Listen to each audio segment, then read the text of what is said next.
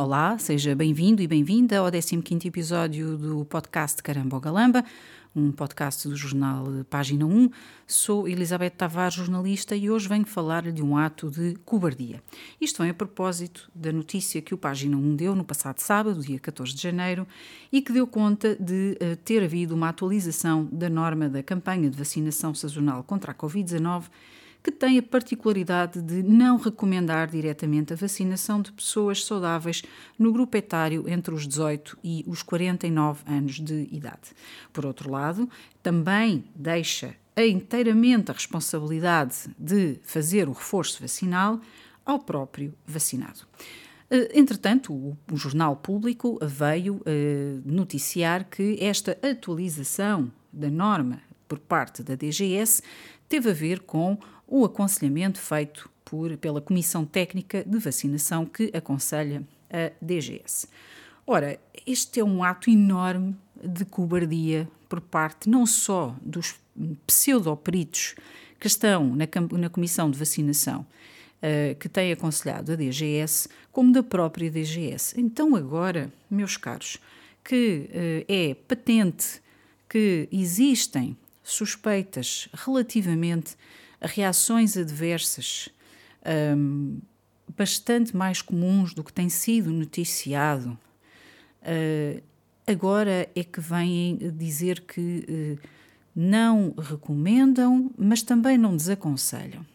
Isto é de uma enorme cobardia. É de uma enorme cobardia porque muitas das pessoas que hoje estão vacinadas e que têm outras ido também uh, acabado por fazer reforços, são pessoas que foram convencidas, foram aterrorizadas por parte da DGS, por parte destes peritos, por parte da comunicação social. Foram aterrorizadas e as campanhas em massa para pressionar a população a vacinar-se contra a Covid-19 com estas vacinas novas foi brutal. E agora, uh, sacudindo a água do capote, Afinal, estes peritos já vêm dizer que não recomendam, também não desaconselham e agora é cada um por si. Cada um por si, depois destas pessoas terem sido aterrorizadas com a Covid-19, com os mídias diariamente a bombardearem a população com terror, com imagens terríveis, com notícias falsas com notícias hum, eh, completamente aterradoras, muitas delas sem qualquer base de verdade, como soubemos de médicos que relatavam situações que não eram verdadeiras, com dados que estavam empolados, com estatísticas que não refletiam a realidade, por muito grave que fosse a situação. E nós, de facto, tivemos uma pandemia, estamos com a eh, Covid-19 a afetar a população, mas nada tem a ver com os números que foram divulgados, muito menos com a campanha de terror que foi divulgada.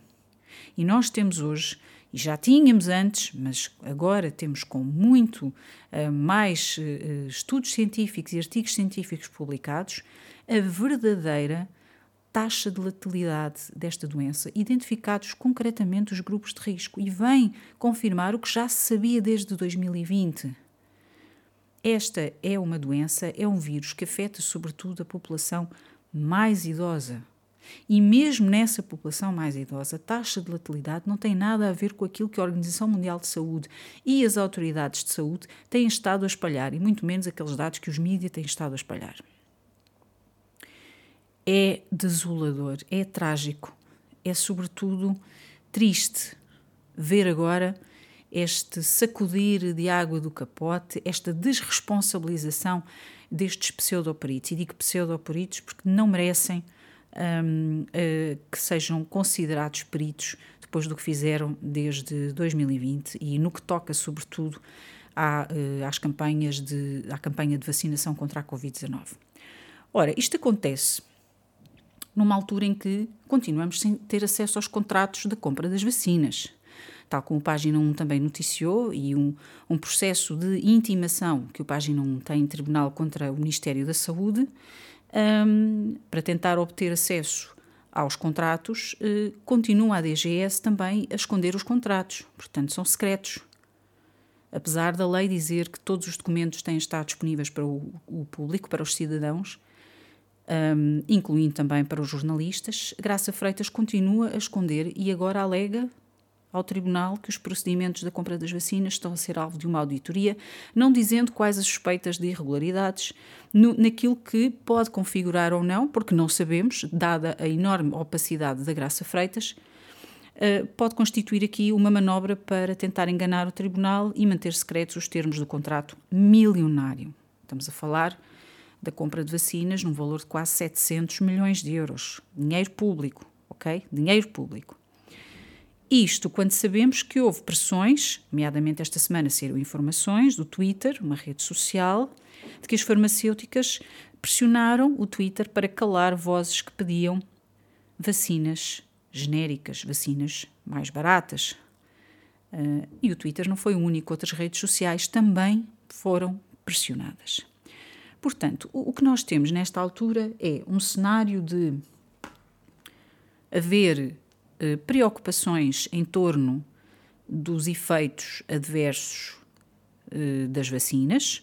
O CDC norte-americano anunciou na passada sexta-feira que iria investigar eventuais eh, ligações entre a vacina mRNA da Pfizer, a vacina contra a Covid da Pfizer, e uh, AVCs, e a ocorrência de AVCs na população. Sabemos das grandes preocupações que têm manifestado cardiologistas, um, vários médicos, relativamente aos problemas cardíacos uh, também provocados por estas vacinas novas.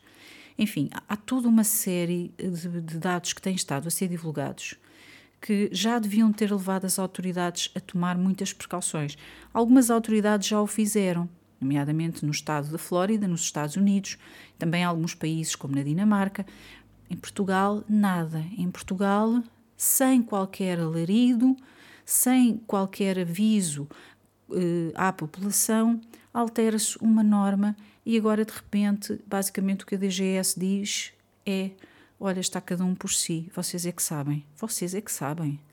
Depois de três anos a terrorizar a população, depois de dois anos a perseguir a população, num, num ambiente de bullying total e de perseguição a todos aqueles que uh, questionavam e que queriam saber mais informações e que um, uh, eh, contestaram uma campanha de vacinação tão vasta que abrangesse tanta população sobretudo aqueles grupos etários que não estavam uh, nos grupos de risco da Covid-19, isto é inaceitável, é um gigantesco ato de cobardia e uh, honestamente é algo que, como jornalista, me choca e me entristece, porque o, uma das consequências que, que nós poderemos ter e corremos o risco de ter é um total descrédito destes pseudoperitos, um total descrédito da DGS, do Ministério da Saúde, do Governo, no que toca à saúde pública.